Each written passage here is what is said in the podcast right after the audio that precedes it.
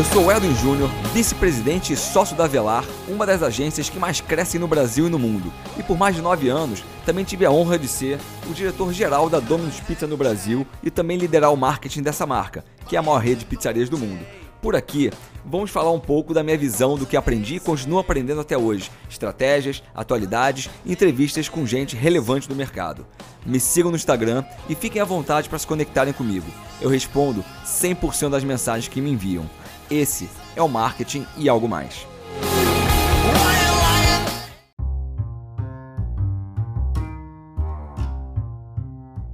No episódio de hoje, eu bato um papo com o mágico e ilusionista Felipe Barbieri, criador do maior canal de mágicas da América Latina e o quinto maior do mundo. Vamos falar de como ele se tornou esse fenômeno mundial, geração de conteúdo e qual foi a mágica por trás de todo esse sucesso. Espero que gostem. Eu sempre fui uma pessoa apaixonada por mágica desde pequeno. Já fui a vários shows aqui no Brasil, já fui em Las Vegas algumas vezes ver show de mágica e comecei a ver vídeos na internet para aprender um pouco de mágica. E o Felipe foi um, um, personagem que eu me deparei nas redes sociais. E o conteúdo de mágica dele é incrível. É o cara que eu mais consumo mágica e ele está aqui comigo. Fala, Felipe. Obrigado pelo convite, cara. É um prazer falar com você aqui. Vamos lá, cara. Primeira, primeira coisa que eu acho legal falar é o pessoal entender um pouco é, o fenômeno que você é na internet. No Instagram são mais 60 mil seguidores, no TikTok mais de 400 mil, mais de 2 milhões de curtidas de conteúdos teus no TikTok, no YouTube mais de um milhão de inscritos. Cara, se apresenta um pouco, é, como é que, pô, quem é você, como é que a mágica apareceu na tua vida? Solta um pouquinho pra gente aí. Cara, eu sou mágico desde os 12 anos de idade, mas eu sempre falo que o meu interesse pela mágica começou bem antes disso, né? O, eu já gostava de mágico e assistia os programas de televisão que os mágicos participavam. Tipo, se eu estivesse fazendo qualquer coisa na minha casa e fosse um mágico na televisão, meu pai saía correndo para me chamar para a gente assistir as mágicas juntos. Mas nenhum dos dois sonhava em nada, né? Era só, só era espectador mesmo. Não perdia um programa do Mr. M e tal, mas ainda assim eu achava que não era qualquer um que podia ser mágico, né? Você tinha que se tornar mágico, você tinha que nascer mágico, na verdade, né? Numa família de mágico, igual o circo. Uhum. É, normalmente quem trabalha em circo é porque nasceu numa família circense, né? E aí eu falei, beleza, gosto de mágica, quando tiver aí eu assisto. Às vezes o Lipan Júnior ia na, na Eliana fazer algumas coisas também, aí eu comprava alguma revistinha que ensinava uns truques que você podia fazer em casa, mas era isso, assim, né? não passava disso. Não tinha internet na época, tinha, mas você tinha que ficar meia hora só para conseguir conectar na linha de telefone, né? E a hora que conectava, alguém te ligava e caía tudo. Então Cortava. Então não tinha muito o que fazer na internet. Aí um dia um primo de outra cidade chegou em casa, levou uns, uns baralhos, um dedo falso que ele comprou nessas, nesses quiosques de shopping, né? Eu era de uma cidade pequena no interior, Jaú, ele era de Campinas, então Campinas sempre teve. Tudo tinha em São Paulo, tinha em Campinas, né? Então Campinas tinha os grandes shops, tinha lojas de mágica, e na minha cidade jamais teve isso. E aí, a hora que ele chegou com tudo aquilo, eu falei assim: não, não pensei nem tipo, ou oh, onde que eu compro isso daí, ou também quero, traz para mim. Eu pensei, tipo, não, peraí. Se meu primo tá fazendo mágica e aprendendo, eu também posso. Ele não nasceu em família de circo, né? Você sabe disso, né? É, eu sei muito bem disso. Aí eu lembro que ele foi embora e eu falei, meu, vou, vou ver na internet como é que faz para eu começar isso aí. Aí, como a internet em casa era zoada, eu fui numa lan house. Enquanto a galera se matava no CS lá, eu tava com com o Internet Explorer aberto procurando mágicas grátis, tá ligado? Aí aprendi uma coisinha ou outra com fósforo, outra com baralho e tal. Voltei para casa, tudo anotado no caderninho. E aí começou, cara. Aí eu comecei a treinar aquilo, as pessoas gostaram, meus pais gostaram. Falei, preciso aprender mais. Aí fui de novo na Lan House, aprendi mais, até que meu pai colocou banda larga em casa. Isso demorou para chegar em Jaú. Aí quando chegou, a gente colocou, aí já dava para eu para eu fazer minhas pesquisas de casa mesmo. Aí acabei conhecendo o Fórum Mágico Amador, é um fórum extinto aí, eu acho que esse ano, final do ano passado, eles cortaram o servidor. Eu fiquei muito triste porque era um fórum, cara, de 2003, eu acho, 2004, e que até hoje estava tudo, todas as discussões, todos os, os artigos, as coisas legais que a gente conversou na época, estava tudo salvo lá. E se perdeu tudo agora que acabou. Até hoje, eu entrei há umas semanas lá para tentar buscar um negócio que eu lembro que tinham comentado lá, não, não tem mais, fiquei mó triste. E aí, nesse fórum, eu acabei conhecendo outros mágicos que foram me, me, me orientando, né, de como. Mas, cara, eu era um saco nesse fórum, eu era um moleque muito arrombado, eu brigava com todo mundo, eu era suspenso do fórum, tá ligado? Várias vezes. Enchi o paredão do fórum, cara, tipo no Big Brother, assim, ó. Se você não se comportou, a gente vai abrir uma votação aqui se vai quicar você do fórum ou não. E aí eu fui várias vezes, aí eu criava outra conta, fingia que não era Enchi eu. o saco o pessoal lá. É, ninguém botava fé que, mano, a galera falava, esse moleque aí ou vai ser preso ou vai abandonar a mágica, né? Por enquanto, nenhum nem outro. e foi mais ou menos assim que eu comecei. Aí eles começaram a me indicar livros, cursos de mágica, alguns mágicos eu acabei ficando amigo na época, me ajudaram sei lá, no MSN, assim. E esse foi mais ou menos assim que, que começou. Eu comecei a frequentar eventos de mágica também, mas tudo isso já não vai mais acontecer comigo, não por causa da pandemia, mas porque eu, eu, não posso, eu sou proibido de entrar em qualquer evento de mágica hoje em dia. É, a gente vai falar sobre isso aqui. A gente vai falar sobre isso aqui. E diz uma coisa: quando é que deu esse clique que, pô, se tornar mágico podia ser uma profissão e não um hobby? É, eu comecei. É que assim, eu, eu, já comecei seguindo alguns, seguindo, né? Em termos, que na época não tinha seguir alguém, né? Eu comecei a acompanhar alguns mágicos, me tornei fã deles, o Bianco, o Felipe Blue, o Mágico Ed, que hoje até trocou o nome artístico dele, e alguns outros. E eu via eles fazendo show todo final de semana, shows em grandes empresas, em grandes eventos, eu falava, meu, quero fazer isso, tá ligado? E aí começaram a aparecer oportunidades pequenas, de, oh, vai ter um churrasco da minha empresa, você não quer ir lá? Aí eu lá num churrasco, todo mundo sem camiseta, bêbado, e eu lá, super bem vestido, fazendo mágica. Aí aniversário de criança também é um porre, cara. Você tem que ser o mágico, mas também tem que ser o segurança do seu equipamento, o, o educador das crianças, pai. Babysitter. É, nossa, é treta, é treta. E eu não me dou muito bem com criança, não sei lidar com criança, então era uma tortura para mim às vezes, cara. Eu tinha que ir fingir que tava tudo bem, mas eu tava odiando fazer mágica para criança. No começo eu gostava, até eu começar a perceber que daria muito mais trabalho do que eu imaginava, sabe? Parece que é só chegar lá, fazer as é. magiquinhas para as crianças e embora. Mano, tinha que levar equipamento, mas não. Eu levava duas malas de 30 quilos de equipamento, mais caixa de som, microfone, cabeamento, tudo da minha parte.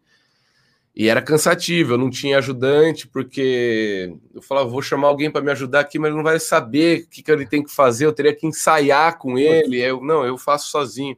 Aí eu tinha um controle remoto que ficava comigo, que era ele que controlava as músicas da apresentação, então eu sempre fiz tudo muito sozinho. One man show. É, até um dia que, cara, eu surtei. Eu surtei. Eu no meio da, do. Eu não tava bem de cabeça já. E aí, no meio de um show infantil, eu falei: Meu, tá uma merda esse show. Eu tô fazendo tudo por fazer, porque depois eu vou receber a grana mas eu não tenho nem cara de pegar a grana desse cara aqui, desse show, porque eu fui mandei muito mal. Cheguei em casa e falei, não faço mais show infantil. Vendi, to vendi todos os meus equipamentos e falei, eu vou focar no público adulto agora, quero fazer mágica. É, eu gosto mais, tipo, a gente chama de corporativo, né? No meio corporativo. Então, eu quero fazer para empresas, em lançamento de produto, em feira, no stand da empresa, ou no, no evento final de ano da empresa, trazer alguma mensagem que eles querem passar para o público ou para os funcionários e colocar isso dentro de uma mágica. Só que isso leva muito tempo para você conseguir, sabe, se posicionar no mercado e ser uhum. reconhecido. Aí, nesse meio tempo, eu acabei indo eu morar nos Estados Unidos. Eu fui para a Califórnia, morei lá por sete meses. E aí, quando eu voltei, ferrou de vez, cara, porque nem os clientes que de vez em quando estavam comigo, eu tinha mais, sabe? Eu voltei e falei, mano, eu vou ter que começar do zero, tá ligado? E aí eu falei, eu vou adotar, eu sou formado em publicidade, né? Legal. Eu falei, eu vou adotar um, um posicionamento diferenciado dos demais para eu conseguir minha parcela de público, a, a minha, a minha audiência e eu, os meus potenciais clientes. E a minha ideia foi televisão. Porque antes de ir para os Estados Unidos, eu tinha ido uma vez no programa do Ratinho. E ele ah, adorou e tal. É, foi, foi muito legal, assim, a repercussão foi muito boa, fechei vários shows e tal. E aí eu falei, pô, se eu focar em ir na televisão, é uma coisa que eu gosto, sempre adorei câmera, fazer mágica para câmera e tal é, esse feedback gigantesco que você tem na televisão, né? De você saiu do ao vivo, você abre o celular, cara, tá tudo bombando ali. É muito legal, é muito gratificante. Mas é muito arriscado também, que você pode se queimar numa é pro bem ou pro mal, né? É. é, pro bem ou pro mal. Aí eu voltei aos Estados Unidos e eu falei, não, vou focar nisso. Vou focar na TV, que é o meio mais rápido e fácil que eu vou conseguir de conseguir público novo. E aí eu comecei, cara, peguei meu material que eu tinha e comecei a mandar para, cara, eu abria o site da Globo, falava, hoje é o dia da Globo. Eu ia anotava todos os programas da Globo que se encaixariam uma apresentação minha. Aí depois disso eu ia no site de cada programa tentar o contato. Aí eu ligava para cada um para tentar falar com o produtor, para tentar de tudo isso, eu acho que nenhum deu certo. Tirando o ratinho de novo, tá ligado? O ratinho já me chamou de novo. Aí fui no Ratinho de novo, mais uma vez, ele adorou, aí ele começou a me chamar sempre, sempre, sempre, sempre. Aí eu falei, cara, eu adoro ir no programa do Ratinho, só que a audiência dele não é o cara que vai me contratar. Uhum. Tá ligado? Eu tava ali num público-alvo meio diferente. Era TV, me dava uma credibilidade, me dava um currículo, mas não me trazia show, que era o que eu queria. Aí eu contratei uma assessoria de imprensa para os caras fazerem esse trabalho para mim. Aí a primeira coisa que eles me falaram era: você nunca vai conseguir ir na Globo, nem na Record, nem na Band, nem no SBT, sim, mas porque seus vídeos que você manda para essas produtoras são todos do programa do Ratinho. e antes do programa do Ratinho eu tinha ido no Qual é Seu Talento, que também é do SBT. Você então... postou há pouco tempo esse vídeo aí, não foi? É, você é muito novo no Qual é Seu Talento, lá isso, todo tímido, isso, né? Isso, isso, todo arruma engoladinha, né? E aí, cara, esses vídeos eu não podia mandar para outras emissoras que eles iam olhar para aquilo e falar: não, você tá muito atrelado ao SBT, não vamos uhum. trazer aqui. E aí ele falou, meu assessor falou: Felipe, você precisa criar conteúdo autoral. Você precisa fazer os seus conteúdos, seus vídeos, para a gente poder mandar para tanto para cliente quanto para produtor e tal. Aí eu, pô, beleza, vou criar um canal no YouTube. Uhum. E aí eu faço uns vídeos aí e mando esses vídeos para produtora. Aí nisso eu troquei ideia com os brothers da faculdade e eles, mano, a gente tem um canal no YouTube que chamava Eu Bebo Sim, eles tinham um canal uhum. de bebida. Uhum. Mano, isso em 2013, 2014. Óbvio que não deu certo, tá ligado? o YouTube super curte essas coisas, tá ligado? Aí eles meio que abraçaram o meu projeto. E, e no começo a gente criou o canal e falou: ah, mano, na hora que der grana, a gente divide aí 20% cada um, que a gente era em 5. Beleza, vamos embora. Fizemos o canalzinho. Aí eu tinha contato com uma pessoa aqui, eu tinha contato com o Pyong, gravei com ele no começo. Aí eu tinha contato com o Pelu, que era do Restart, gravei com ele, o pessoal do Detonautas, com a Fresno. E aí essas collabs já não fizeram o meu canal, mais um canal no YouTube que está começando uhum. do zero. Já pegaram o meu canal do zero e colocaram ali num pouquinho mais alto. E aí as coisas começaram a ser mais fáceis. Começou a ter público já desde o começo. E aí chegou uma hora que eu acabei me separando do pessoal da faculdade. Tipo, não foi nem treta nem nada, é que cada um estava trampando numa coisa. Eu muito focado no canal, aí eu comprei o canal deles e toquei da minha maneira. Muito bom. E foi aí que foi crescendo. Depois de, mano, várias, várias, várias fases do canal, chegamos aí na quarentena a um milhão de inscritos. Maravilha, cara. A gente vai falar sobre isso aqui ao longo do papo. É, assim, quando você, você, falou um pouco sobre, sobre pô, quem são os caras que você admira, assim, quem são seus ídolos, assim, da, hoje em dia, e quem é que tá mandando bem? Eu, eu, eu, te sigo, obviamente, sigo outros mágicos também, e tem um cara que, que eu gosto muito, você pode falar que você, você, não, você acha ele um merda ou não, tá? Uhum. É o Xin Lin, cara. Esse cara, para mim, esse cara é muito top. Pra eu mim, conheci é ele. Ah, é? Conheci ele em 2013 ou 2014, não lembro, em Osasco. Porra, perdido em Osasco. Em Osasco. Teve um evento de mágicos em Osasco, ele foi um dos convidados. E a gente tirou foto, mas na época ele não era bombado assim. Ele era muito bom, só que ele era conhecido só no meio dos mágicos mesmo, numa panelinha assim. Agora que ele bombou aí, porque ele foi no Got Talent, é. ele acho que ele, se eu não me engano, ele foi no, no, não sei se ele foi no Penn Teller também, mas acho que foi, também foi, foi, foi também, também é. Então aí ele começou a a explodir. Na época que eu tirei a foto com ele, ele era tipo só um brother lá oriental, tá ligado? Então, quem são os caras que você, pô, são seus ídolos e quem você tá admirando hoje nesse mundo da mágica? Cara, dessa nova geração eu tenho que tirar muito chapéu pro Shinlin, muito, muito, muito, muito. É, mas eu sou fã dos clássicos, né? Eu uhum. comecei há 16 anos atrás, então minhas inspirações eram Darvenon, o Mikael Amar, é, Lance Burton, Copperfield. E também, pô, não tenho como tirar dessa lista o David Blaine, cara, porque uhum. quando eu comecei a fazer mágica, os brasileiros que eu admirava eram o Felipe Blue, o Mágico Ed, o Bianco, Paul e Jack. Paul e Jack é muito, muito legal, porque o Paul é o mágico e Jack é o manequim que guarda as mágicas dele nas costas, tá ligado? É uma dupla. E, e, eu ficava vendo esses caras, eu falava, meu Deus, eu quero ir no Jô fazer mágica igual eles, ou o David Blaine, eu assisti o especial dele, mano, sei lá, umas 300 vezes, porque eu via ele fazendo as mágicas, eu falava, beleza, eu ia lá, pegava o baralho, a moeda preparada, outra coisinha, colocava no meu bolso e saía andar a pé na cidade e falava, eu vou fazer mágica na rua para as pessoas, igual ele. Uhum voltava para casa, não tinha feito mais para ninguém porque eu ficava com vergonha, tá ligado? Só dava um rolê só com as máscaras no bolso para ver se eu criava coragem e não criava. Muito, muito bom, cara. Assim, são eu... esses, desde o do, do ah. David Blaine até na, da nova geração, o Chinin. Tem o, o, o Juan Tamariz também, que eu sou uhum. muito fã, e agora um que, não é que ele começou há pouco tempo, mas ele é muito famoso entre os mágicos, mas ele é um dos melhores do mundo, do, do mundo que é o Dani da Ortiz. É um uhum. espanhol, cara. Só faz milagre só. E na tua frente, assim, não tem câmera, não tem nada além de um baralho. E você assiste, você fica com muita, muita raiva, tá ligado?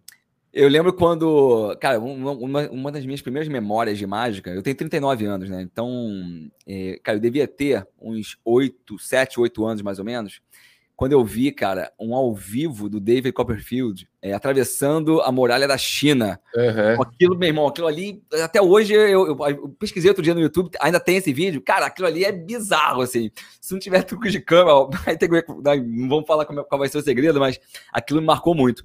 E aí, falando sobre essa galera das antigas, assim, até pouco tempo, quando a gente falava de mágica e pensava em mágica, é, na cabeça remete realmente os mágicos mais antigos, o cara de cartola, o cara de sobretudo. Uhum. Cara, hoje em dia, os mágicos são você, cara. O cara tatuado, roqueiro, meio bad boy. Cara, essa é a nova visão do mágico. Tem dois mundos do mágico. Tem um mágico mais informal e tem um mágico mais formal. Como é que é essa divisão hoje dentro da mágica? Cara, eu, é, infelizmente, no Brasil, ainda os mágicos estão nessa pira do fraque da cartola eu queria entender o porquê, tá ligado?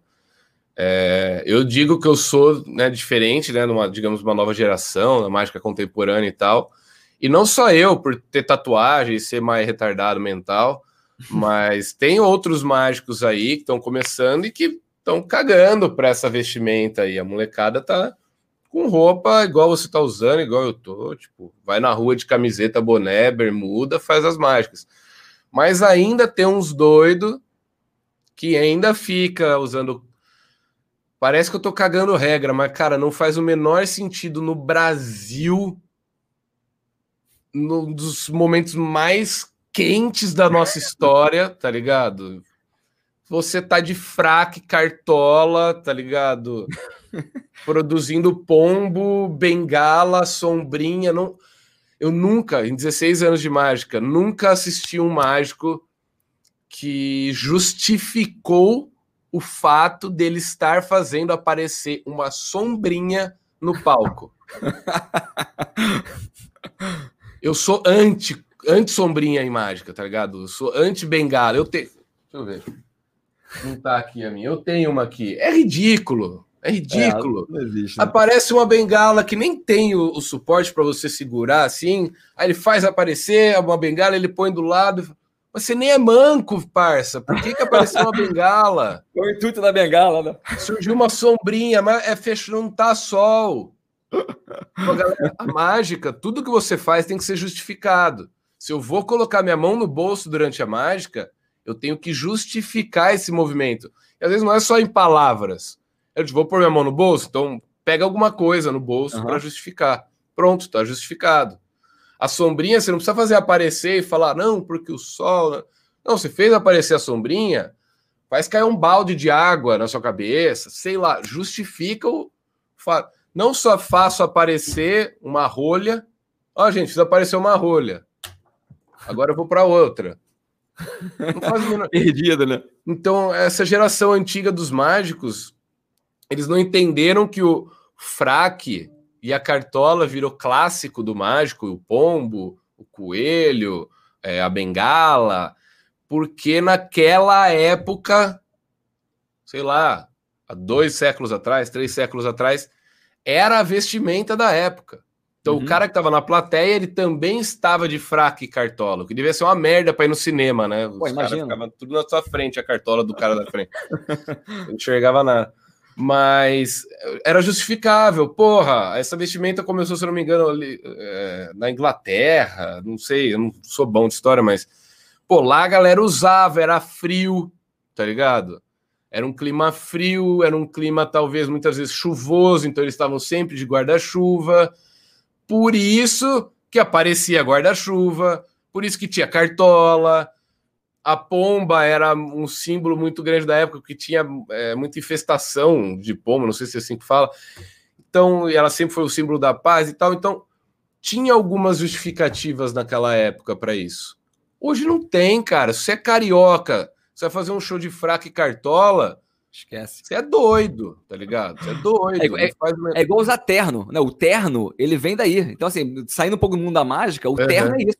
Cara, não faz sentido no Brasil 40 e, graus. E já tá terno. caindo, né? A galera já tá começando a conversar. Por exemplo, faculdade de Direito. Eu lembro que o meu irmão fez faculdade de Direito, ele não podia ir de bermuda né, na, na aula. Uhum. Bicho, é aula, tá ligado? Olha, hoje a gente tá tendo aula via webcam. EAD. De pijama, de pijama. Tá pelado, eu tô, tá ligado?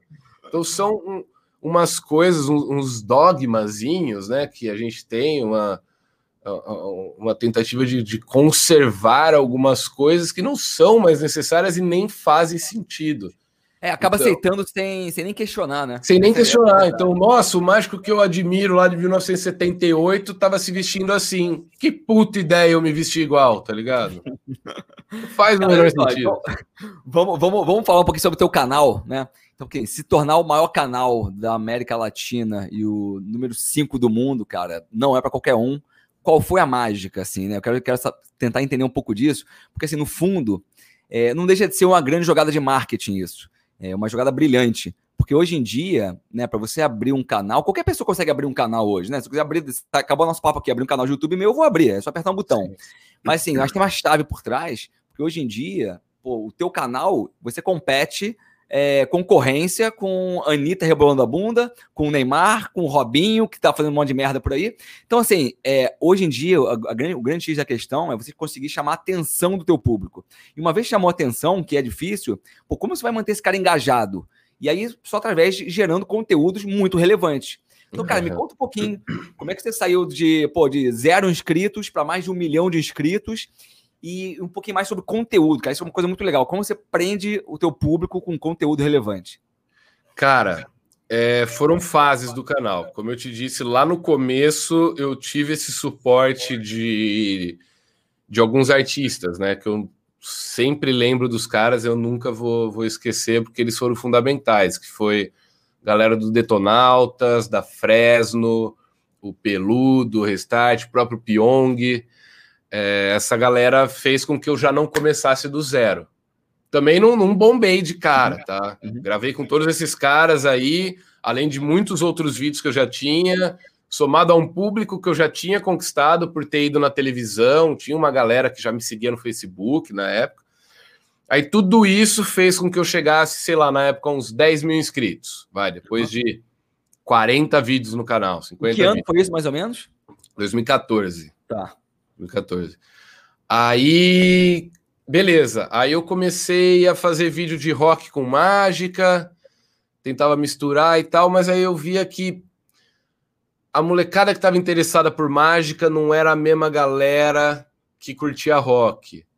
Então, quando eu misturava os dois, eu meio que anulava. Uhum. O do rock não queria ver aquilo atrelado à mágica, e o da mágica não estava nem aí pro rock. Então eu estava tentando juntar duas coisas que não queriam se juntar, digamos assim. Era até Magic and Roll o nome, né? Era Magic and Roll o nome, é. Que era uma, o canal era, ele nasceu para falar de rock and roll de uma maneira mágica. E aí eu comecei a perceber que rock não tinha tanto apelo assim tava caindo, né? A gente sabe, o rock hoje dá, dá até dó do que, que tá acontecendo.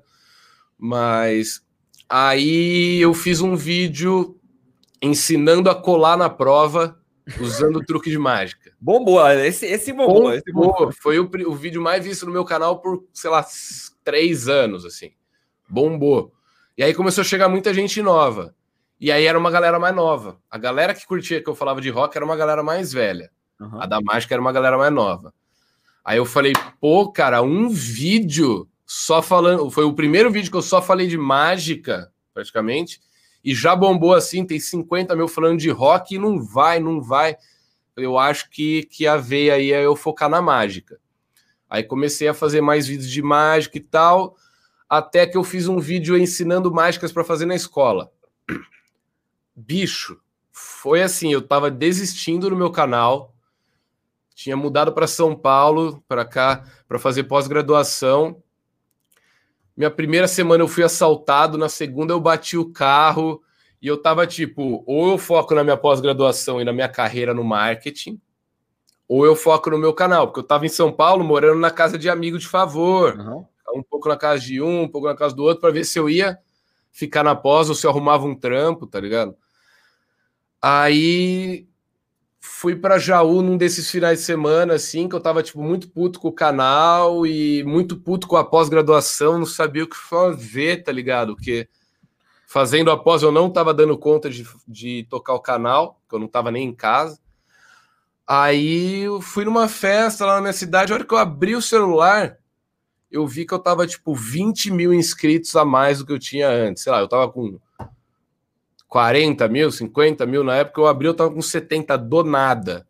falei, caralho. Aí eu entrei no aplicativo do YouTube, o vídeo de mágica para fazer na escola bombando, mas assim, bombando muito. Eu arrastava para baixo o celular para atualizar, Porra. 200 novos inscritos. Eu falava, meu Deus do céu, o que, que tá acontecendo, cara? Aí no outro dia eu acordei, fui ver de novo, quase 100 mil. Eu falei, maluco, é isso, achei, achei. A galera a galera quer aprender a mágica para fazer no ambiente que ela tá a maior parte do dia dela, que é na escola, que era a molecada. Falei, é isso. Aí eu comecei a fazer mágicas para você fazer com seus amigos, mágica para você fazer com seus pais, mais mágica para fazer na escola. Aí foi, foi, foi, foi, foi bombando. Aí, lógico, teve, tem mais coisa no meio, mágica de rua, teve muitos outros projetos que eu fiz, e aí sempre que o canal tava dando uma caidinha, eu mágica fazendo na escola, uhum. voltava a bombar de novo. Só que agora com a pandemia, bicho, molecada não tá indo na escola. Então essa carta na manga minha não dá mais para eu usar. Cara, mas tem, olha só, tem, tem, tem gente, é, agora na pandemia que eu dei uma, dei uma acelerada aqui no meu, meu mundo mágico. E mágica para câmera é uma coisa que eu acho que é muito legal de todo mundo começar, porque não tem aquela pressão do público, uhum. você tá gravando e você só posta ou só gera esse conteúdo se tiver ficado legal, entendeu? Tá bom, sim.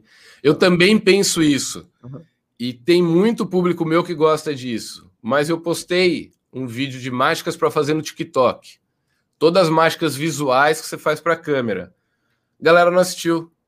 Não deu nada. Aí eu fui descobrir o porquê. Tem muita molecada que quer fazer mágica para câmera, beleza. Mas a grande maioria tem vergonha da câmera. A grande maioria tem, tem medo do bullying que pode sofrer. A molecada é. tem medo de se expor. Então, até que se você entra no perfil da molecada de hoje em dia, não tem conteúdo deles. Eles não postam uma foto deles, um vídeo deles, eles vão postar um frame do joguinho que eles estão jogando, uhum. uma imagem do anime que eles assistem, mas de si próprio não são todos. Então não pegou essa de, de mágica pro, pro TikTok, ou fazer para câmera e tal, não, não foi. E aí eu continuei fazendo meus tutoriais de mágica com baralho na maior parte das vezes, ou com algum objeto, caneta e tal. E desde que começou a pandemia, só tem caído, caído, caído, caído. Por quê? Porque as pessoas estão em casa, cara. As pessoas não têm para quem fazer. O pai do moleque, a mãe não aguenta mais ver mágica dele. Tá não, é engraçado isso que você falou, porque toda mágica nova que eu, que eu aprendo, assim, seja com baralho ou, ou o que for, de, de algum kit, alguma coisa assim, a minha esposa, ela é aqui que é a cobaia. cobaia. Uhum. E, cara, e tem vezes que, que ela, ela tá com dor de cabeça, tá quase dormindo. Não, olha, olha isso aqui que eu aprendi agora aqui. Aí faço para ela mas só que tem umas que ela ameaça o divórcio se eu não falar como é que, como é, que é. Ela, fica impressionada. Uhum. Então, ela, ela é minha, minha parceira aqui de mágica e quando a gente tá com os amigos, ela já sabe o que, que eu vou fazer e é super legal. É, que da hora. Mas o que você falou, cara, é mega relevante, assim. É, o público, né, ele, ele, ele tem aqueles que se expõem muito e tem aqueles que não se expõem nada. É, é difícil uhum. achar um meio termo para isso, né? E hoje em dia, a molecada, cara, é. A molecada, ela quer. Tem vergonha do bullying, ou, ou o cara manda muito bem e, porra, e, tá, e bota as caras pra, na câmera. Né? Sim, né? sim. Mas o, o, que acontece é que a molecada quer fazer mágica para quê?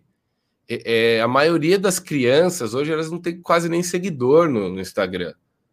A, a, molecada tá tão virtual que elas estão com poucos amigos na vida real.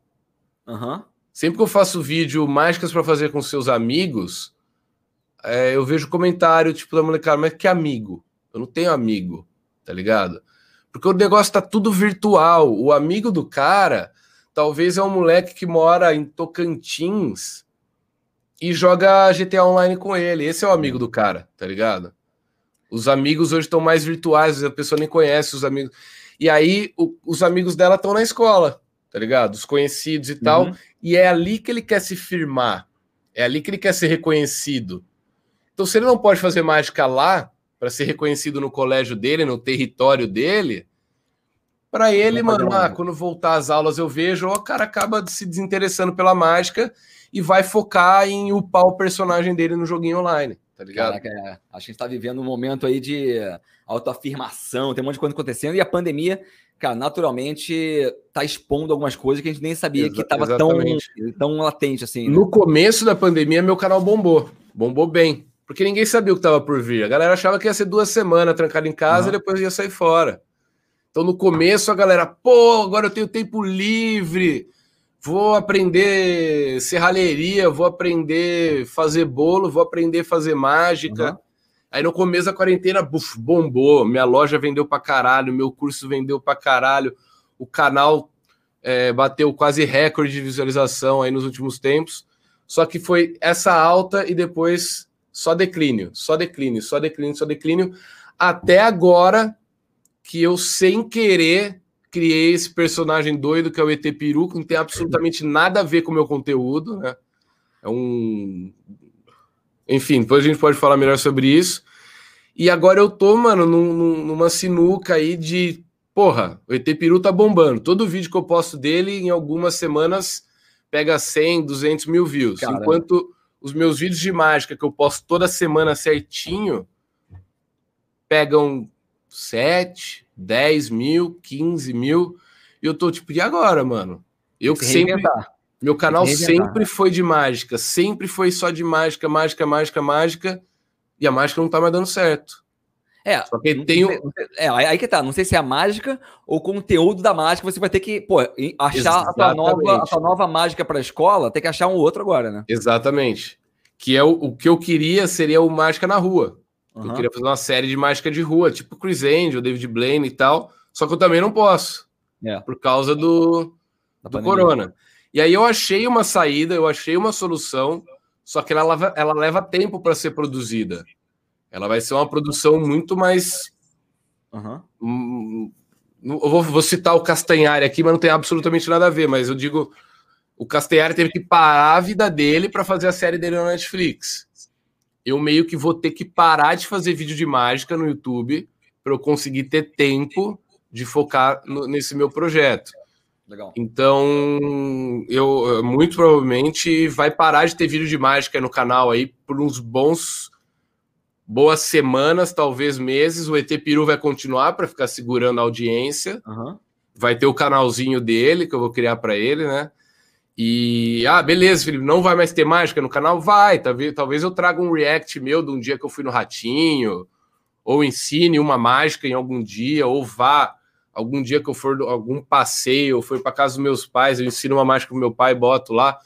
Mas não vai ter mais segunda-feira tem tutorial no canal, não vai mais ser e, assim. E você tinha um roteiro de postagens, tipo, segunda eu vou postar isso, terça isso, tinha um roteiro? Segunda-feira era tutorial de mágica, quarta-feira eram uns vlogs mais livres, assim, tanto é que entrou o ET Peru nisso, mas antes eu mostrava a reforma do apartamento que eu tô fazendo, e de sexta-feira eram reacts, que era a é. série Desmascarando Mágicos Charlatões, e agora vai ser tipo o react do. Quando eu vou no Ratinho, algumas coisas assim, e sabe? React de mágica também, né? minha. Você Oi? faz o, re um react de inscritos também, né? De Faço reagir. também, mas até. Cara, fiquei muito puto contigo. Fiquei muito nem puto do, contigo. Nem dos inscritos tá dando mais visualização, tá ligado? O YouTube já entendeu. O algoritmo do YouTube entendeu já que mágica não, não vai mais rolar, tá ligado? Ele não vai mais contigo, olha só, recomendar. Deixa eu falar uma coisa. Eu fiquei puto contigo que, pô, tu fez uma live reagindo à máscara dos inscritos. É, eu mandei um, tava, cara, tava lá, você, você tava no Instagram, você não, agora você mudou um pouco o negócio, que agora vem, já vem os vídeos pré-selecionados. Uhum. Você, você tava lá, pô, um a um, cara, o meu era o próximo, aí você deu um refresh, cara, voltou pra cima. Tá, eu falei, cara, filho da puta. Isso já aconteceu comigo também, com uma live do Diogo Defante, tá ligado? Ele fica reagindo umas paradas lá, e aí eu mando para ele, a hora que chega no meu, ele, pô, vamos atualizar aqui. Porra, se fuder, velho. Olha só, você falou, você falou, aí de, da série que você faz, né, Desmascarando Charlatões. Cara, é, você falou, pô, da galera toda que você curte, que você, pô, é, é, você é, são seus ídolos. Cara, e, e, esses caras charlatões, assim, né? Porque eu acho que, pelo que eu pude ver já do conteúdo que você fez sobre, sobre esse tema, é, a série que você fez no YouTube, Assim, tem muita gente que, pô, rouba muito no jogo. E, uhum. porra, o, o mais clássico para mim é quando o público reage daquela maneira que parece que, pô, tá vindo um meteoro aí, né? Uhum. É, como é que você desmascara esses caras e, pô, que problema tá dando para você essas desmascara esses, esses, vamos dizer, essas desmascarações, nem sei se existe isso. E aí você comentou também lá no início que você está proibido de evento de mágica. É, é, é, pelo fato de você estar tá ensinando mágicas online. Então, pô, navega um pouco aí pelo cenário de charlatões e a tua proibição de fazer mágica. Então, é, os charlatões não me deu tanto, tanto problema, porque as mágicas que eu acabo revelando ali, meio, é sem querer, né? Mas tem, tem uns bagulho ali que nem mágicas são. Então, os mágicos não ficam bravos com isso, porque os que assistem o vídeo não ficam. Os que olham só o título saem me xingando. Mas os que assistem o vídeo não ficam bravos porque eu acho que é alguma coisa que até eles queriam fazer, tá ligado? Uhum. É uma coisa que a gente tem em comum. Porque é, é, covardia, cara, desses mágicos do de grandes produções e que combinam as reações e que fazem mágicas com edição de vídeo, porque na cabeça do espectador aquilo ali é o limite de onde o mágico pode chegar. Uhum. Aí você vai fazer um show, você não consegue chegar ali. Óbvio. Aí o cara fica, pô, legal sua mágica, mas o Chris Angel levita no meio da Times Square. Tá ligado? Cerrou a pessoa em dois num banco no Central Park. Pô. Aí fode o meu trabalho, tá ligado? Uhum. Porque as pessoas acham que aquilo é possível, eu não consigo fazer aquilo, ou seja, o Chris Angel é melhor que eu. Tá ligado? Ou que eu, ou que qualquer outro mágico, sim, sim. sabe? Então, é, eu nunca vi ninguém é, mostrando para o público leigo que aquilo que aparece na televisão muitas vezes não é real. E a galera acredita e, e, e ficam nessa de tipo, ah, os mágicos gringos é que são bons. Uhum. Os brasileiros vão no Faustão e faz aparecer bengala. Tá ligado? Mas assim, mas você há pouco tempo você botou um vídeo é, teu lá em Las Vegas, foi o melhor show que você foi, foi do Chris Angel.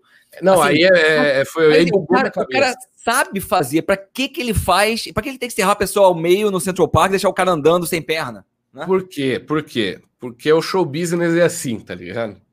Porque ele só ia conseguir a atenção de todo mundo e se tornar esse puta mágico conhecido se ele extrapolasse muito no programa dele. Tanto é que o, o personagem dele é muito exagerado. Uhum.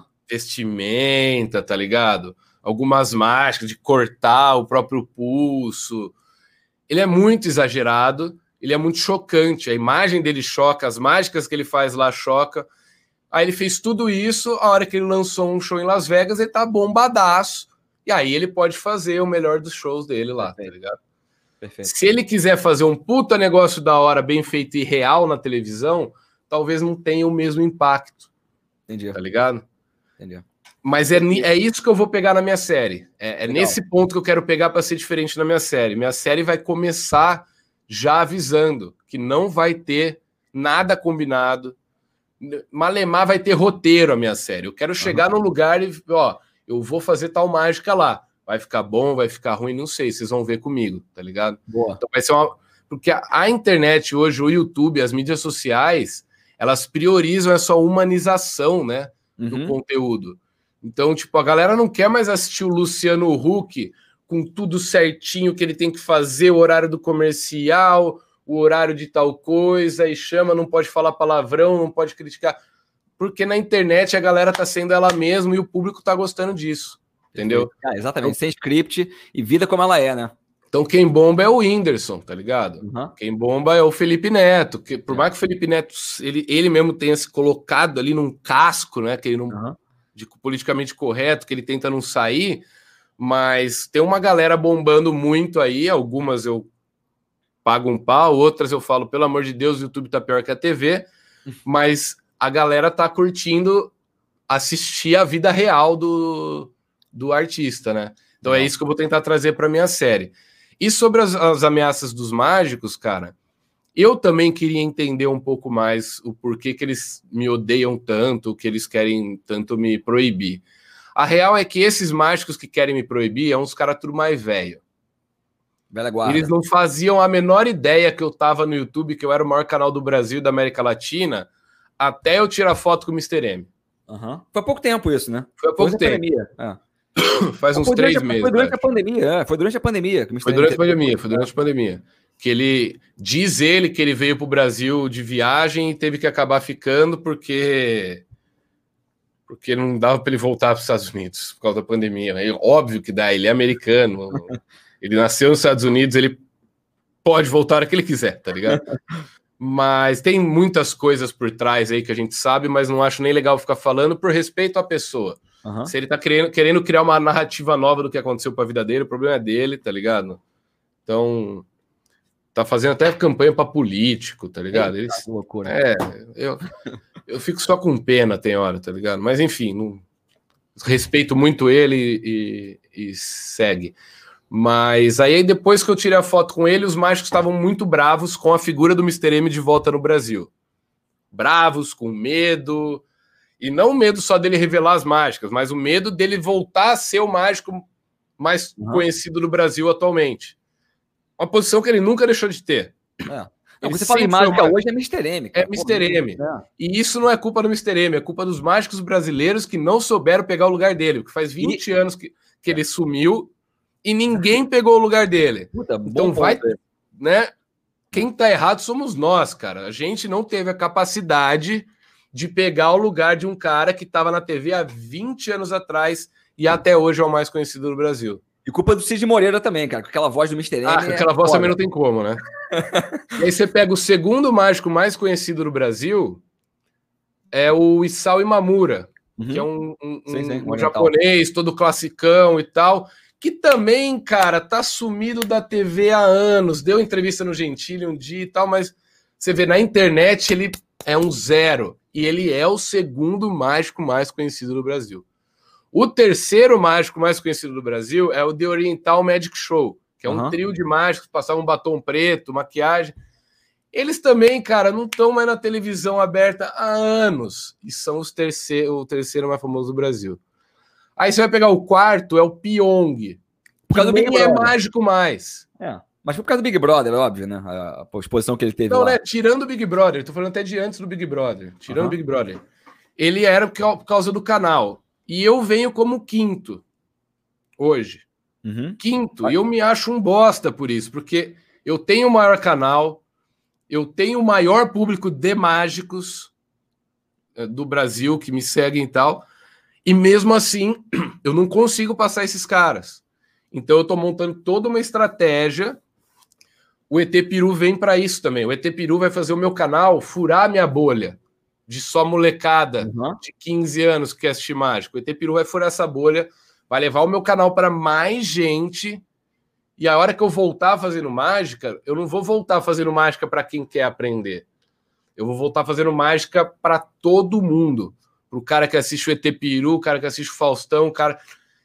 Eu vou voltar com uma série que vai ser tipo se a Netflix não quiser vir comigo, o YouTube Originals não quiser vir comigo, nós vamos fazer sozinho e vai ser um bagulho da hora. Vai ser tipo uma série americana dessas uhum. Present ou da vida, só que focada para a internet, no público online, que ainda não teve nenhuma de grande repercussão nesse sentido. Tô ansioso, aí, hein? Tô ansioso pra saber. É, então, e aí a ideia é fazer isso, é, é furar essa bolha Aí eu vou precisar respirar também na questão de mágica, porque vai dar trabalho. E aí, quando eu voltar com mágica mesmo para o YouTube, vai ser um negócio muito da hora. E aí, nisso, o ET Peru vai ter o canal dele. Separado. Vamos falar então do, do, do, cara mais falado no momento, é T Peru. Cara, assim, eu descobri o Omegle por causa de você, eu não, eu não conhecia o Omegle. E aí, botei, aí ó, o ET Peru aí. Deixa ele um pouco sabe. aí. Deixa, deixa ele um pouco aí. é, quem tá escutando a gente não tá, não tá vendo, depois vai no meu canal no Instagram, que você vai ver o ET Peru, ou, vai, ou segue lá Felipe Barbieri, que você vai ver o ET Peru. Aqui é o seguinte, o é uma, é uma plataforma que você entra, você fala com um monte de gente que você não conhece, troca uma ideia, sei lá pra que é aquilo.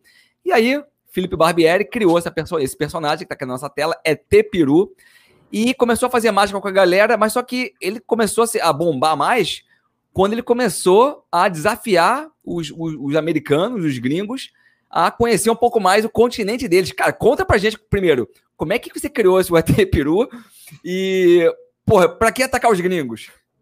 Cara, o ET Peru surgiu, eu não sei se eu vou conseguir falar sem entrar no personagem dele aqui. Pode falar, ah! Então, é que assim, eu é, quando começou a pandemia, não podia mais ir na rua fazer vídeo de marca de rua. Aí eu falei, como é que eu vou fazer mágica para desconhecido se eu moro sozinho e não posso sair de casa? Uhum. Aí eu comecei a assistir um cara que chama Diogo Defante. E ele também fazia um conteúdo que ele tinha que ir para a rua fazer o repórter doidão, entrevistar as pessoas lá, era um quadro dele que estava indo super certo. E ele também teve que parar. Aí ele começou a fazer uns conteúdos zoando a galera no Omigo. O que ele fazia na rua, ele começou a fazer no Omigo. Aí eu falei, pô, vou conhecer esse Omigo aí. Aí a primeira vez que eu fui abrir o Omigo, eu já sabia que no Omigo apareciam órgãos genitais aleatoriamente. eu tava com medo. Quem vai aparecer aqui, né? É, aparece um, como diria o Diogo Defante, aparecem uns caules. Aí eu fiquei com medo de, tipo, expor minha cara lá e a galera achar que eu tava querendo ver pinto. Aí eu falei, eu vou botar um filtrinho aí na tela para ninguém saber que sou eu. Aí eu pus do ET Peru sem querer, coloquei. Aí eu entrei num personagem também sem querer, porque não dá para botar esse filtro e falar normal. Aí eu fiz um e, e tava testando como é que gravava a tela com o Streamlabs. Aí gravei, comecei a, a, a, Eu peguei de referência uma menina chilena, que ela faz uns vídeos no TikTok também fazendo umas perguntas para gringo e tal. Eu falei, vou ver se isso é real, se funciona. Aí perguntei para os gringos quantos países eles conheciam da América. Aí começou aquela treta, porque América é Estados Unidos, Estados Unidos é América, América is us, América above us, é, Make America Great Again, começou com esses bagulho, eu falava, mano, América é, é, é nós, tio. América também é favela, parça.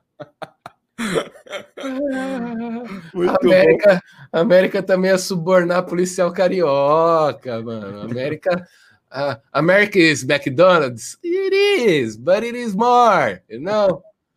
Aí eu gravei o vídeo e falei, puta, ficou engraçado, hein? Vou postar um trechinho no meu Twitter. Aí eu postei um trechinho no Twitter e bombou. Aí eu postei no TikTok e bombou. Aí eu falei, ah, seu Felipe, eu vou alugar seu canal de quarta-feira. achou, achou mais um é, é, Mágica na Escola. É o segundo Mágica na Escola, é ET Peru, né? É o ET Peru. Cara, a galera ama. Eu faço o vídeo estreia no YouTube do ET Peru, dá mil pessoas assistindo. Tipo, se eu pegar os dez últimos vídeos que eu postei no canal, os quatro mais vistos são os quatro do ET Peru. Então é foco total agora no ET. ele vai criar um canal dele de cortes, vai ter lá os cortezinhos dele. Ele vai ter também Instagram. E ele tem até mão agora. O ET Peru vai tentar fazer mágica num dos próximos vídeos aí, que ele comprou mãozinha. o ET Peru tentou fazer mágica, aí só que a galera não, não caía, né? Você pensa no número de 1 a 5, aí o cara 5. Falou, não, porra, ah, o brasileiro ele é, ele é diferente, né? Ele é diferenciado. Ele é. Eu vi a mãozinha do ET Peru, ó. Bota aí. Ih, agora, ó. Olha lá. Tem mãozinha agora, ó. Brilhante, brilhante. Só que é pra lavar banheiro público. Tirar as merdas do caminho. Aí, ó. Cara, mudando de assunto agora, de, de, de ET Peru. É, cara, como é que você lida primeiro, né? Com tem muito hate. aqui, que senão eu não vou conseguir. Não, pô, eu não consigo falar sério olhando. É, eu também, eu também não consigo ficar sério. Cara, duas coisas aqui. É, porra, hoje em dia, maior canal porque tem no YouTube, por milhares de seguidores por aí, tem muito hater, né, cara? Gente chata que não tem o que fazer, fica enchendo o saco. Cara, como é que você lida com essa galera? Assim, é, você, você já, sofreu alguma coisa disso, algum ataque de, desse? Como é que Cara, você... já, mas no meu canal é muito pouco. Quem poderia ser meu hater no canal? Porque no canal eu não dou minha opinião de nada, tá ligado? No meu canal é o conteúdo ali, é entretenimento e, e é isso. Então não tem muito, muito espaço para hater. Os haters que poderiam aparecer no meu canal seriam os próprios mágicos Uhum. Iriam lá criticar ou dar dislike e tal. Mas assim, eu falo que eles. Só voltando um pouco, os mágicos me criticam sem sequer saber o que eu faço, tá ligado? Ah, é que ele ensina mágica abertamente no YouTube, então tem que acabar com ele. Cara, você comprar revista Recreio, vai ter mágica lá ensinando. No, no, na bolacha passatempo, quando eu era criança, ensinava mágica. No jornalzinho de domingo, que tinha uma coluna infantil, ensinava mágica. No X-Tudo na televisão, ensinava mágica. Se eu quiser hoje entrar no YouTube e aprender mágica, eu vou aprender. Se eu quiser comprar livro na Amazon, é, ensinando mágica, eu vou aprender. Uhum. Quem quiser aprender mágica hoje vai aprender. E eu digo, que bom que o maior canal de mágica que ensina mágica no Brasil e na América Latina é o meu, porque eu tenho 16 anos de profissão eu sei onde eu posso ir, uhum. eu sei onde eu não posso ir, eu sei o que eu posso ensinar, eu sei o que prejudicaria as pessoas se eu ensinasse, tá ligado? E por que mesmo assim os machos continuam me criticando? Porque eles sequer viram meus vídeos. Uhum. Ou, ou você pode... que pode ter sido? É talvez, porra, como ficou. Ninguém pegou esse espaço. Como foi você que pegou esse espaço? Os caras ficaram putos que perderam é isso, a chance. É isso. Né? É isso. E outra, o cara vai fazer um show de mágica hoje. Hoje não, porque tá tendo pandemia, mas ele, quando ele fazia show de mágica, seja na empresa de alguém, no aniversário infantil, ia chegar uma criança, o filho de um funcionário, o filho do dono, ia falar: Ô, oh, eu também sei fazer mágica, eu aprendi com o Felipe Barbieri. O cara quer se implodir de ódio, uhum. de inveja. É, é meio soberbo falar, não, eles têm inveja de mim. Mas é, cara, é isso. Porque tem um monte de mágico fazendo conteúdo pro TikTok, para o YouTube, para o Instagram, para o Twitter, um monte. Mas você não fica sabendo, porque uhum. é ruim. não vai para frente, porque é ruim, tá ligado? É aquela questão, é aquela questão de chamar atenção, de é conteúdo relevante, né? Não, não, gera conteúdo relevante. Os mágicos brasileiros, eles querem aparecer, eles querem ser os bonzões para os outros mágicos brasileiros, tá ligado? Uhum. Eles querem ser bom para panelinha. Só que, bicho, a mágica que funciona para mágico, ela não funciona muito bem com o público em geral. Uhum. O público em geral, ele não tem conhecimento de coisas da mágica. Quando você vai fazer mágica para um mágico, você tenta fazer com que ele imagine que ele está entendendo todo o truque e no final você vai lá e mostra uma coisa que derruba tudo uhum. que ele achou, tá ligado? Você vai fazer essa mesma mágica para o público leigo, ela fica maçante porque ele não tem esse conhecimento do, de onde olhar, do que pode ser. Ah, ele tá fazendo isso, ah, nossa, não é. Ele tá assistindo a mágica, ele só quer se entreter. Ele quer um negócio rápido que impressione ele. E aí, o mágico, quando vai fazer mágica para mágico, fica um monte de firulinha, né, aquele lá. E eu não, cara, eu, eu faço mágica pro público, para quem não é mágico. E aí o canal começou a bombar. Ah, mas o seu canal só bomba porque você ensina mágica tem 20 canais no YouTube, 30 canais no YouTube ensinando mágica. Quantos deles têm mais de 5 mil inscritos? 4, 5, tá ligado? Tem outros 15, 20, 30 que não passa de dos primeiros mil inscritos, que tem 5 visualizações.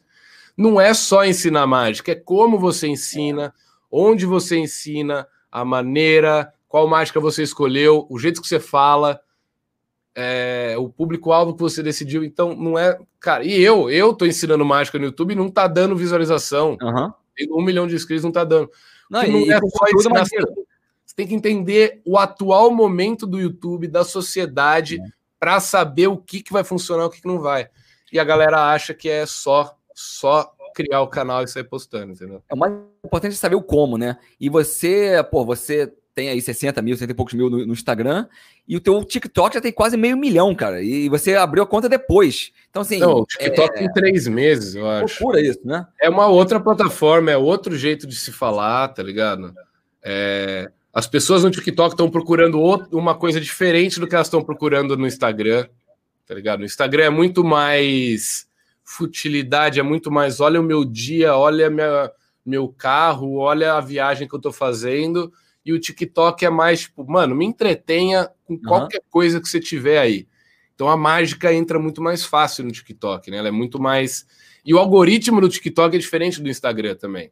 Eles conseguem ler em poucos segundos, através das, pequ... das primeiras interações que o seu vídeo teve, se esse vídeo vai ser bom ou ruim.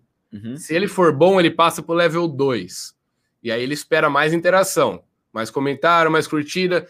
Se ele achar que na média, olha, tá continuando bom, ele te passa para um outro nível. Cada nível que você sobe, é mais gente que ele manda seu vídeo, tá ligado? Muito bom. E o, o Instagram já não, não, faz bem isso. Tanto é que o Instagram eu tenho antes é. do meu YouTube e do meu TikTok. E é uma das menores redes sociais que eu tenho, tá ligado?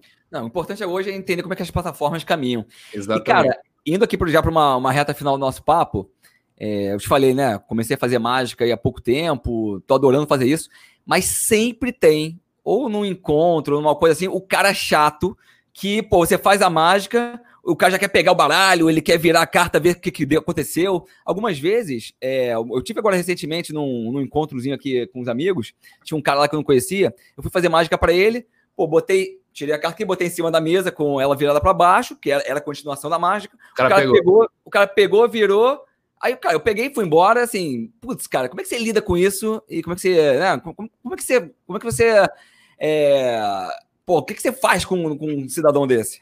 Cara, acontece e você só vai conseguir sair dessas situações, não é nem sa... você vai aprender duas coisas: como minimizar essa para essas situações não ocorrerem, coisas que você faz para para ele nem tentar virar, e coisas que você faz para caso a pessoa seja tão chata uhum que ela acabe virando a carta que ela não podia virar. Para fazer a pessoa não virar, você só vai aprender fazendo. Por exemplo, a carta ambiciosa, que a pessoa, no final, ela mesma empurra a carta. Muitas vezes a pessoa tirava a carta e olhava. Uhum. Então o que, que eu falo? Ó, sem ver, já empurra ela aí no meio. Tá ligado?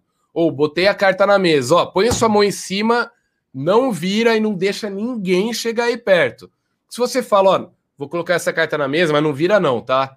o cara vai querer virar. Uhum. Você joga o fato de alguém virar, se alguém virar, a culpa é dele. Uhum. Como? Põe a mão aí em cima e cuida para mim, não deixa ninguém virar. O cara tá jogando agora do teu lado, Uhum. tá ligado? Então ele não vai mais querer ferrar a mágica, porque ele faz parte da mágica. Então você trazer o espectador para fazer parte da mágica faz com que ele pare de te enxergar como um adversário e passe a te, te achar como um aliado. Olha, eu tô fazendo a mágica junto com ele, tá ligado? Perfeito. É teu cúmplice da mágica. E, come, e, e isso começa antes mesmo de você tirar o baralho do bolso. Você tem que saber quem que você vai escolher na roda para fazer a mágica também. E você vai ter que saber quem que é o cara que vai querer te fuder. Se você tá numa roda, cinco caras, e só um tá com a namorada, a chance desse cara ser o mais filho da puta é maior. Por, Vai conta do, ma- por conta do machismo enrustido no cara, que ele vai querer. Ele não vai deixar outro homem ser mais fodão que ele na frente da mina dele. Tá Porra, ligado? é tudo psicológico o negócio. É. né? Então, desde o começo, você tem que saber que esse cara você tem que ganhar ele. Então, você vai chegar pro cara e falar: Como você chama? Ah, Fulano. Cara, você vai ser o meu ajudante nessa mágica e eu e você juntos vamos fazer todos esses outros aqui, ó. Ficar de queixo aberto, de queixo caído. Pronto, você ganhou o cara, você é brother dele, tá ligado? Perfeito. Agora, se você for fazer a mágica pra mina dele, aí você tá fudido, velho. Já era. O cara vai te dar porrada. Porque eu- todo mundo acha que quando você vai fazer mágica, você vai. Você é o cara que quer se mostrar pra todo mundo. É. Por mais que você tente minimizar isso, as pessoas acham, não tem muito como fugir, tá ligado? Mas aí, o cara virou a carta, pô, não era dele e tal. Cara, tenta sair com bom humor e falar, pô, por pouco eu não te peguei nessa, hein? Mas vamos fazer o seguinte: essa, essa vai ser a sua carta agora. Você quer trocar? Emenda pra outra mágica. Ah. Emenda pra outra mágica, tá ligado? Legal. É, a pessoa nem tem- vai lembrar. isso aí preciso ainda de, de alguns treinos. E, e, Cara, cara, e não, é, não é nem treino, cara. Isso é fazer. É na prática que você pega essas coisas. É, cara, eu, como eu te falei, né? Tô aqui na agência. é, do nada surgiu o que a gente chama de Magic Friday. O que, que é isso? Pô, tem um, um Diego, que é um amigo nosso aqui da, da agência. É, pô, numa sexta-feira ele- a gente marcou a reunião e, pô, eu posto no meu Instagram lá, tem, tem, tem porra, stories de mágicas e tudo mais. Uhum. E falei- ele falou assim, pô, e a mágica? Pô, aí uma sexta-feira eu fiz uma mágica pra ele. E aí agora, toda sexta-feira, a gente se encontra, tem algum, algum tipo de reunião e no final eu faço uma mágica. A gente já intitulou Que de Magic. Friday. Que da hora. Super legal. E aí, pô, o- o negócio da mágica, que eu tô achando, porra, fenomenal, é que, pô, é muita diversão e, e quanto mais você começa a fazer, mais dá vontade de você aprender coisa nova. Porque às vezes você Sim. aprendeu, sei lá, 10, 15 mágicas e aquilo ali você já apresentou para teus amigos, mas, pô, você quer mais sempre, né? E é, Sim, é um, pô, não tem fim. Isso aí não tem, não tem fim, né? Não, não é- tem fim. E, e ainda mais pra mim, né? Que há, sei lá, três anos, toda semana, tenho que ensinar uma mágica nova. Cara, tem mágica que eu tem dia que eu falo, não sei mais o que ensinar. Eu tô nesse momento. Aham. Não sei mais o que ensinar. E não adianta mais eu ficar pesquisando uma mágica, aprendendo ela em 10 minutos só para ensinar no canal, porque no final das contas eu vou assistir meu vídeo e eu sinto que eu não Aham. eu Tá não tava eu, não tava eu 100% feliz ali para ensinar aquela mágica. Porque, mano, meus vídeos estão todos nesse, nesse quarto aqui, que é meu estúdio, sempre com uma câmera na minha frente, outra em cima, ó, galera, hoje eu vou ensinar uma mágica, papapá. Porra, eu cansei, acho que o público cansou disso também. Então eu quero os, os próximos tutoriais que sejam fora da minha casa. Aham. Olha, fui, fui, sei lá, passar um final de semana em Campos do Jordão, faço um daily vlog de viagem e dentro disso eu encaixo uma mágica e falo, ó, se vocês quiserem aprender, deixa nos comentários que aí eu ensino. Aí o próximo vídeo é eu ainda em Campos do Jordão ensinando a mágica, tá ligado? Então, tentar trazer mais coisas juntos ao vídeo de mágica, que ele tá muito cru, tá muito tutorial. E não existe nenhum canal de tutorial no YouTube que se torne um canal gigantesco. Não Perfeito. existe. Você tem que começar a Canal de tutorial- no teu dia a dia, né? É, o, o canal de, o canal de tutorial é aquele canal que a pessoa busca, pega o que ela precisa e psh, sai fora. Ela não tem nenhuma identificação com, com o dono ali do canal, com, a- com o apresentador. Uhum. Agora, se eu colocar a mágica dentro do meu dia a dia, as pessoas vão se interessar pela mágica, pelo meu dia a dia e por mim. E aí, aquilo lá que você perguntou lá desde o começo: como é que fideliza esse cara? Porque conseguir visualização eu consigo. Eu sei como é que eu faço para ter view. Mas não adianta só eu ter view e esse cara não ficar comigo. Esse cara não falar, quero acompanhar esse canal.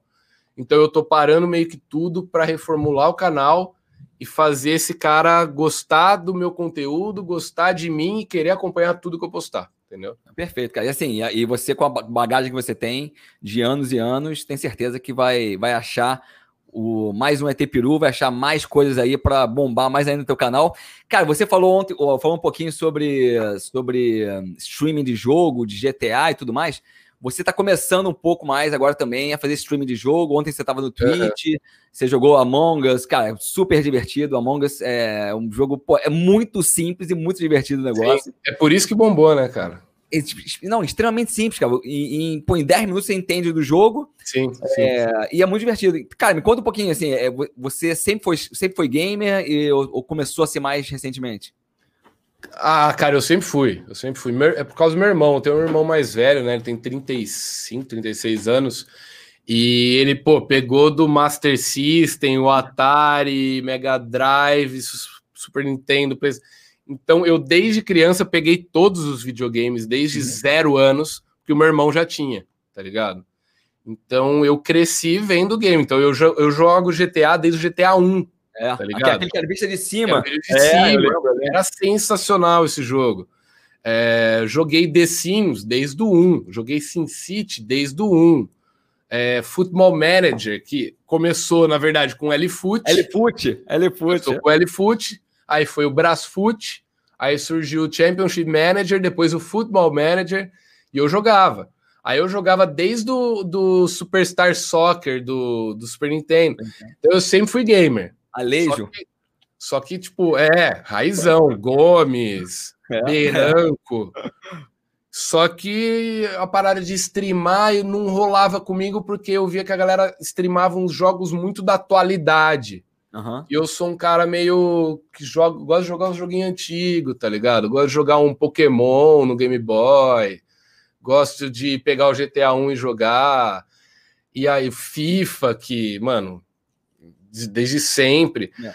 Aí, aí eu, um amigo meu falou, mano, eu tô jogando Fortnite, bora? Mano, não sei jogar essa porra. Não, eu te ensino. Aí eu comecei a jogar Fortnite uns três anos atrás, dois, três anos atrás. E aí a molecada no meu canal começou a pedir, ô, oh, streama aí, streama aí. Às vezes eu faço, às vezes eu não faço, e não é, ah, quero me tornar um streamer. Não, mano, é que às vezes eu tô jogando uns joguinhos, eu preciso de ajuda. Uhum. Eu não sei.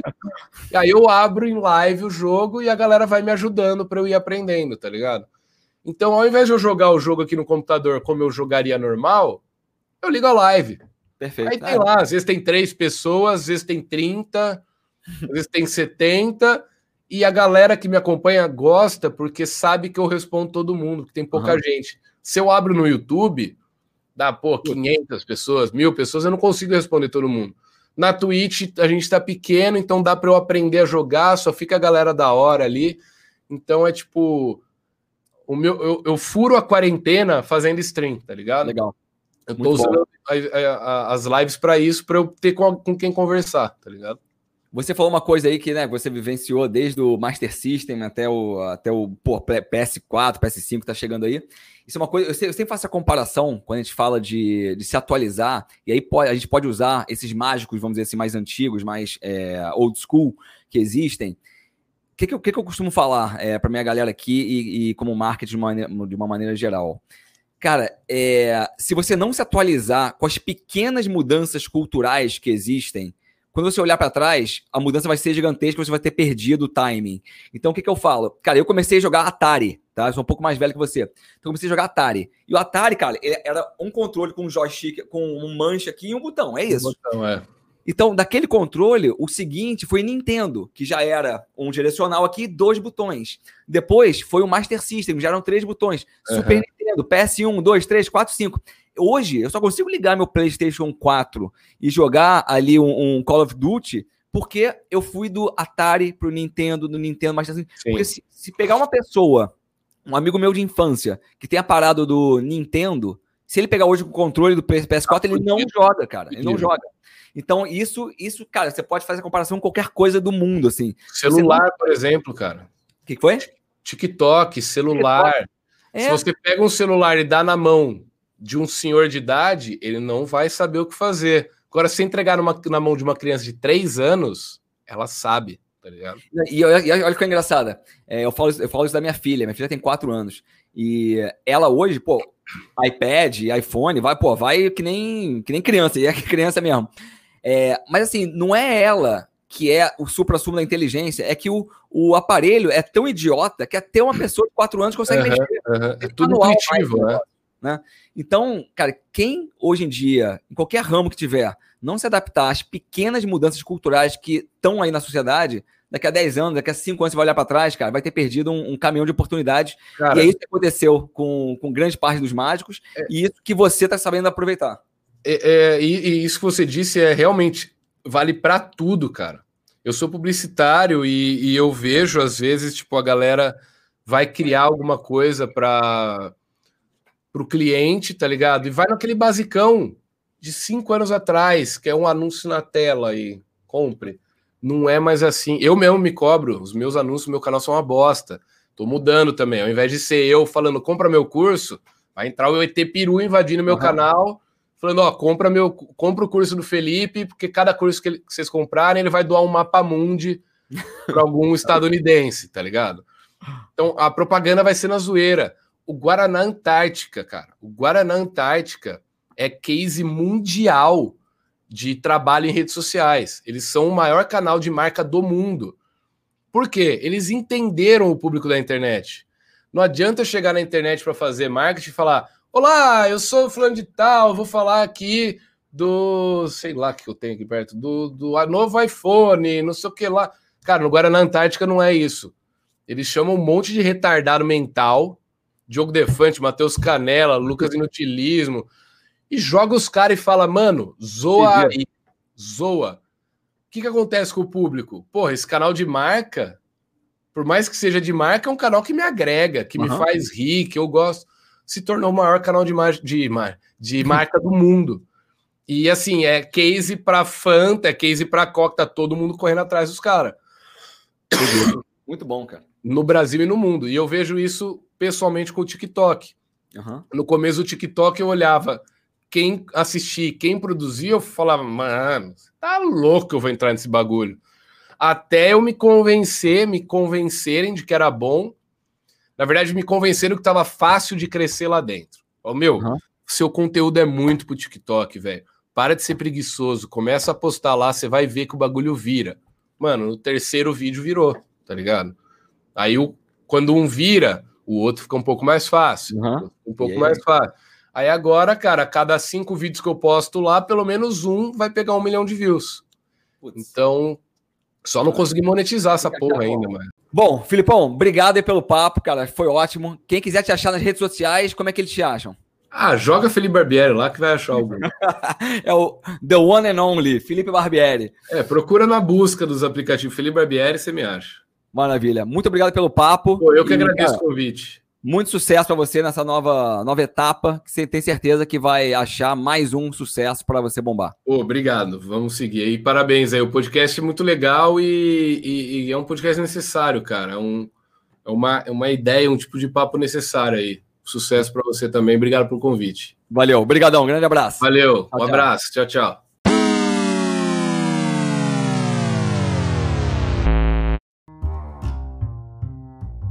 Espero que tenham gostado e caso tenha agregado algum valor para você, peço para se conectarem comigo no Instagram através do arroba edwin.nsjr e a gente troca uma ideia por lá. Um abraço e até o próximo Marketing e Algo Mais.